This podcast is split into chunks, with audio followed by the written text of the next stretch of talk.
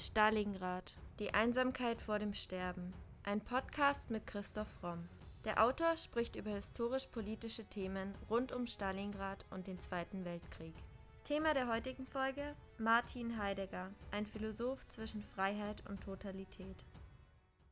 Ich habe das Gefühl, es geht irgendwo einem Ende zu.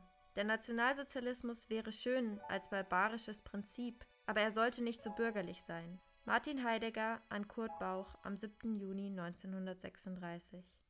Wie begann die Geschichte dieses deutschen Philosophen?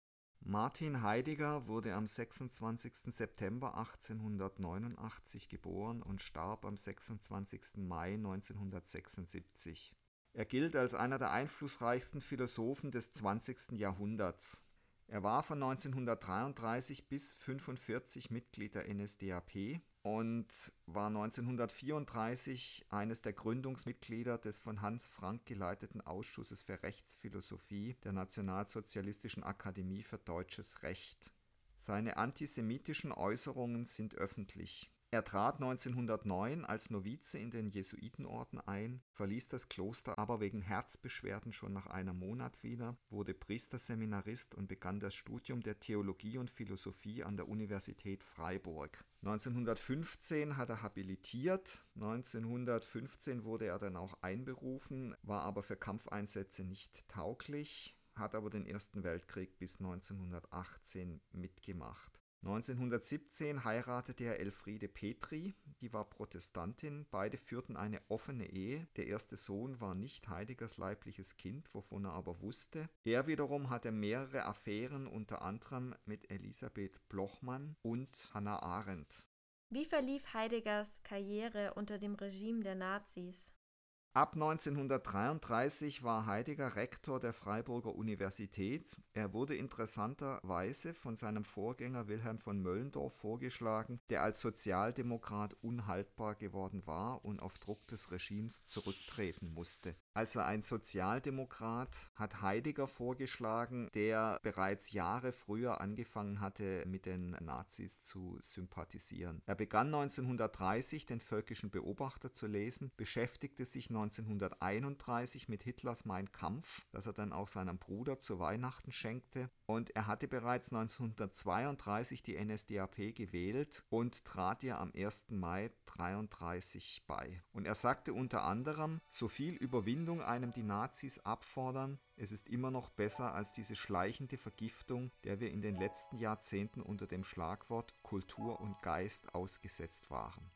Und auch er hat sich sehr ambivalent verhalten. Er hat einige jüdische Mitarbeiter der Universität geschützt und andere wiederum denunziert. Und er hat eben auch unter anderem ein Verhältnis mit der Jüdin Hannah Arendt gehabt in politischen Reden, viele davon vor Studenten gehalten, huldigte Adolf Hitler, der für ihn damals nahezu messianische Züge bekam. Also er war ganz offensichtlich zunächst mal von dieser charismatischen Führerfigur, die Deutschland zu einen versprach, die aufräumen wollte mit den vielen verschiedenen Parteien, die eine starke Führung versprochen hat, einen starken deutschen Geist versprochen hat. Das alles hat Heidegger ganz offensichtlich zunächst mal fasziniert fasziniert.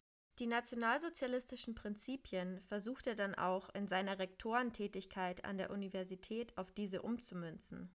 Seine Antrittsrede ist bis heute viel kritisiert. Heidegger forderte darin eine grundlegende Erneuerung der Universität. Sie solle mit der Philosophie als Zentrum ihre Ganzheit wiedergewinnen, ähnlich wie in der Antike. Das Verhältnis von Professoren und Studenten solle dem von Führern und Gefolgschaft entsprechen. Ihm schwebte vor, also dass die Prinzipien der Volksgemeinschaft auch auf die Universität übertragen werden und dass es eben sogenannte kulturelle Führer des Volks gibt, die sich auch an der NS-Propaganda und der Gleichschaltungspolitik beteiligen.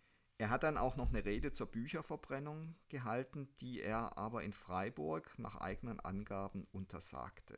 Ganz anders stand es aber um Heideggers Antisemitismus. Ja, Heidegger denunzierte dann zwei Kollegen, Eduard Baumgarten, mit dem er 1931 einen fachlichen Streit gehabt hatte, und Hermann Staudinger, den er als wenig überzeugten Nationalsozialist bezeichnet hat. Auch hier interessant die Vermischung von fachlichen Streitigkeiten mit der Denunzierung so dass die dann tatsächlich die Universität verlassen mussten. Heidegger hat dann im November 33 das Bekenntnis der deutschen Professoren zu Adolf Hitler mit unterzeichnet und erhielt auf der Veranstaltung eine Hauptrede. Und er hat 1934 dann den Wahlaufruf deutscher Wissenschaftler hinter Adolf Hitler auch unterzeichnet. Der Titel war Mit Adolf Hitler für des deutschen Volkes Ehre, Freiheit und Recht. Er wurde von ca. 900 Personen unterzeichnet. Also das war das Bekenntnis der deutschen Professoren zu Adolf Hitler. Und ein Auszug daraus lautet, aus dieser Überzeugung heraus richtet die deutsche Wissenschaft an die Gebildeten der ganzen Welt den Appell, dem Ringen des durch Adolf Hitler geeinten deutschen Volkes um Freiheit, Ehre,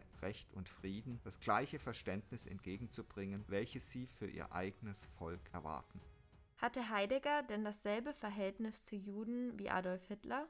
Sein Verhältnis zu Juden war sehr ambivalent. Einerseits gab es immer wieder antisemitische Äußerungen, andererseits aber respektvollen Umgang, zum Beispiel mit Ernst Kassierer, der sein größter Gegner zu dieser Zeit war, und eben seiner Liebe zu Hannah Arendt. Auf der anderen Seite hat er aber eben dann so Texte geschrieben, bereits 1916 an seine spätere Frau Elfriede, die Verjudung unserer Kultur und Universitäten ist allerdings schreckerregend und ich meine, die deutsche Rasse sollte noch so viel innere Kraft aufbringen, um in die Höhe zu kommen. Allerdings das Kapital. Und 1920 schrieb er ihr, hier spricht man viel davon, dass jetzt so viel Vieh aus den Dörfern von den Juden fortgekauft wird. Die Bauern werden hier oben allmählich auch unverschämt und alles ist überschwemmt von Juden und Schiebern.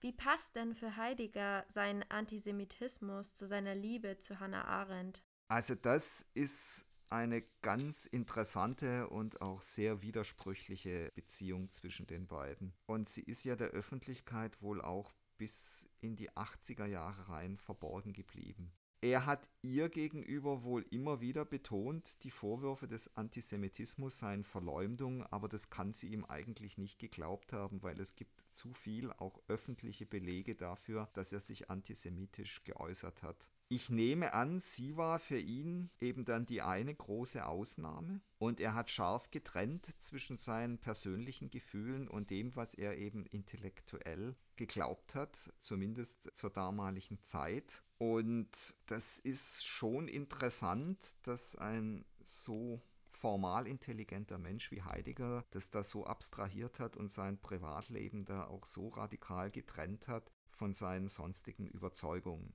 Auch Heideggers Verhältnis zu Bücherverbrennungen scheint ähnlich ambivalent. Ja, auf der einen Seite hat er eben behauptet, die Bücherverbrennung an der Uni Freiburg verboten zu haben. Auf der anderen Seite gibt es dafür keinen Beleg. Und am 24. Juni hielt Heidegger im Universitätsstadion vor dem Sonnenwendfeuer eine kurze Ansprache und am Rande brannte laut Zeugen ein zweites merkwürdig kleines Feuer aus den Büchern eines Leiterwagens. Und hier ein Zitat aus Heideggers Feuerspruch. Feuer, sage uns, ihr dürft nicht blind werden im Kampf, sondern ihr müsst hell bleiben für das Handeln. Flamme, dein Lodern künde uns, die deutsche Revolution schläft nicht, sie zündet neu umher und erleuchtet uns den Weg, auf dem es kein Zurück mehr gibt. Die Tage fallen, unser Mut steigt, Flammen zündet, Herzen brennt. Also man kann aus dieser Rede herauslesen, dass Heidegger wohl wie viele Deutsche damals das große Bedürfnis hatten, Deutschland wieder zu neuer Größe aufsteigen zu lassen, dass er die nationalsozialistische Bewegung zunächst mal als Revolution auch empfunden hat, was sie natürlich nicht war und dass er eben sehr wohl es geduldet hat, dass hier zumindest in kleinem Umfang Bücher verbrannt worden sind. Das ist schon alles sehr interessant und eben auch sehr widersprüchlich. Entsprechend dieser Vorstellungen beginnt er daraufhin auch mit einer Reihe von Denunziationen. Er sorgt für die Entlassung von Richard Hönigswald im April 33 aus der LMU München. Heidegger verfasst ein vernichtendes Gutachten, weil er wohl überlegt, sich auf Hönigswalds Stelle zu bewerben. Heideggers Gutachten beendet Hönigswalds akademische Laufbahn für immer, da dieser auch im US-amerikanischen Exil keine Anstellung mehr finden kann. Dann die Entlassung seines Assistenten Eduard Baumgarten. Und da behauptet er eben, dass durch die Zusammenarbeit sich im Laufe der Zeit herausgestellt hat, dass Herr Dr. Baumgarten weder wissenschaftlich noch charakterlich sich dazu eignet zur Zusammenarbeit. Dann schreibt er auch, nachdem Baumgarten bei mir gescheitert war, verkehrte er sehr lebhaft mit dem früher in Göttingen tätig gewesenen und nunmehr hier entlassenen Juden Frenkel. Ich halte zurzeit seine Aufnahme in die SA für ebenso unmöglich wie die in die Dozentenschaft. Baumgarten wurde dann in Göttingen als Judengenosse entlassen. Das sind wirklich sehr unschöne Dinge, die Heidegger sich da geleistet hat und man sieht bei ihm, dass er immer wieder auch persönliche Animosität damit verbunden hat, dann Leute aus ihrem Amt, aus ihrem Beruf entfernen zu lassen. Wie man ja auch am Beispiel Hannah Arendts besonders gut sieht, waren für Heidegger aber nicht alle Juden gleich. Ja, also auf der einen Seite hat er eben Juden denunziert und auf der anderen Seite hat er dann wieder versucht, ihnen zu helfen, wenn er sie fachlich geschätzt hat oder menschlich mochte. Als Rektor versuchte er, sich für die einzusetzen, zum Beispiel für den Chemiker Georg de Hevesi und den Philologen Eduard Frenkel hat er eben versucht, sich einzusetzen, gab dann an, er könne auch für untadliges Verhalten einstehen, soweit der menschliches Urteil reicht. Letztendlich wurden die aber dann trotzdem entlassen. Und Hitler war für Heidegger eine Art schillernde Führerfigur. Er hat wohl zumindest zu Beginn der Nazi-Herrschaft in Hitler eine Art Volkstribun gesehen, als einen charismatischen Führer, der den Volkswillen in sich vereinigt und hat auch natürlich zu seiner Unterstützung aufgerufen. Ich zitiere, der Kanzler des Reiches, unser großer Führer, hat gesprochen. Die anderen Nationen und Völker sollen jetzt entscheiden. Wir selbst sind entschieden. Wir sind entschlossen, den schweren Gang unserer Geschichte zu gehen, der von der Ehre der Nation und der Größe des Volkes gefordert ist. Bereitschaft und Kameradschaft unserem großen Führer Adolf Hitler ein deutsches Siegheil. Später versuchte Heidegger aber, den Nationalsozialismus für sich selbst neu zu definieren.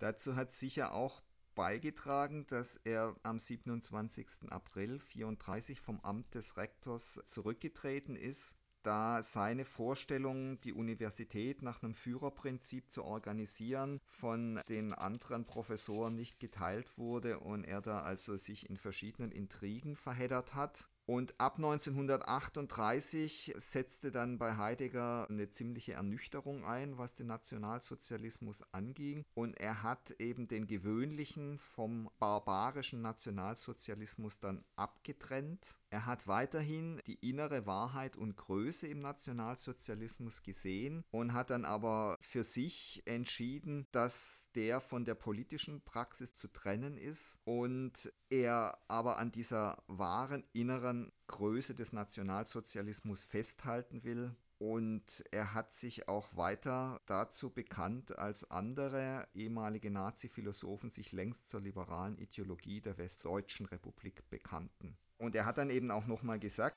der Nationalsozialismus ist ein barbarisches Prinzip, das ist sein Wesentliches und seine mögliche Größe. Die Gefahr ist nicht er selbst, sondern dass er verharmlost wird in eine Predigt des Wahren, Guten und Schönen.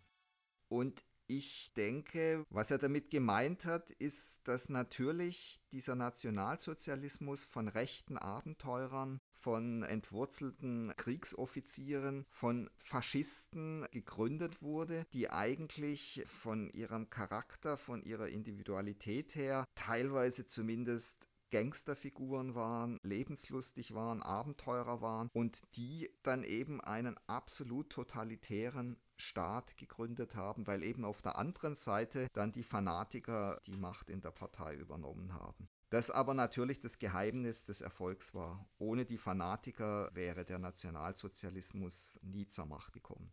Heidegger dozierte weiter während des gesamten Zweiten Weltkriegs öffentlich als Professor. Was war sein Fokus? Philosophisch dann hauptsächlich Nietzsche und Hölderlin. Ganz interessant eben den Künstlerphilosophen. Und natürlich hat er bei beiden auch immer diese Sehnsucht nach Größe, nach Stärke rausgelesen. Verbunden mit Kreativität, mit Freiheit. Und ich denke, er hat eben in seinen Theorien von einer Staatsform geträumt, wie Nietzsche ja auch, von einer Art Gelehrtenrepublik, wo praktisch die Besten den Staat führen. Und er hat wahrscheinlich bis zum Schluss nicht begriffen, dass das total unrealistisch ist und dass das in der Praxis niemals funktionieren kann. Und schon gar nicht in einer Gesellschaft mit 80 oder 100 Millionen Menschen.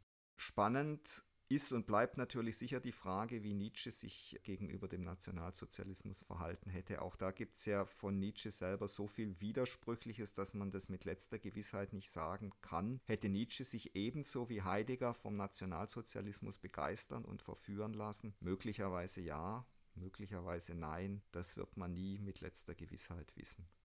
Wie verlief Heideggers Karriere nach dem Krieg? Heidegger ließ ein Gutachten von Karl Jaspers anfragen, das dieser am 22. Dezember 1945 in Briefform verfasste. Jaspers hielt Heidegger durch dessen Verstrickung in den Nationalsozialismus als Teil des Lehrkörpers für untragbar und schlug die Suspension vom Lehramt für einige Jahre vor am 19. Januar 1946 entzog der Lehrbefugnis durch den Senat. Am 5. Oktober 1946 stellte auch die französische Militärregierung klar, dass Heidegger weder lehren noch an irgendwelchen Veranstaltungen der Universität teilnehmen dürfe. 1946 erlitt Heidegger einen körperlichen und seelischen Zusammenbruch. Das Lehrverbot endete am 26. September 1951 mit Heideggers Emeritierung. Kann man den Heidegger rückblickend als Fanatiker bezeichnen? Das glaube ich nicht. Ich denke, was Heidegger am Nationalsozialismus fasziniert hat, was er als das Barbarische bezeichnet hat, das war die Freiheit des Individuums, des Menschen, der möglichst frei und autark handelt und denkt. Und gleichzeitig hat er eben dann einem Regime gehuldigt, das das Individuum völlig ausgelöscht hat und für das es ja nur darauf ankam, Menschenblöcke zu formen, die dann in Krieg marschiert sind. Und das ist, glaube ich, einer der vielen Widersprüche bei Heidegger, die ja auch sein ganzes Privatleben durchziehen also die Liebe zu Hannah Arendt. Dann auf der einen Seite die Hilfsbereitschaft gegenüber Kollegen, die er mag, auf der anderen Seite wirklich kleinkarierte Rachsucht und Denunziation von Leuten, die er nicht mag. Heidegger bietet ein sehr, sehr widersprüchliches, ambivalentes Bild. Es ist eben das Bild eines Menschen.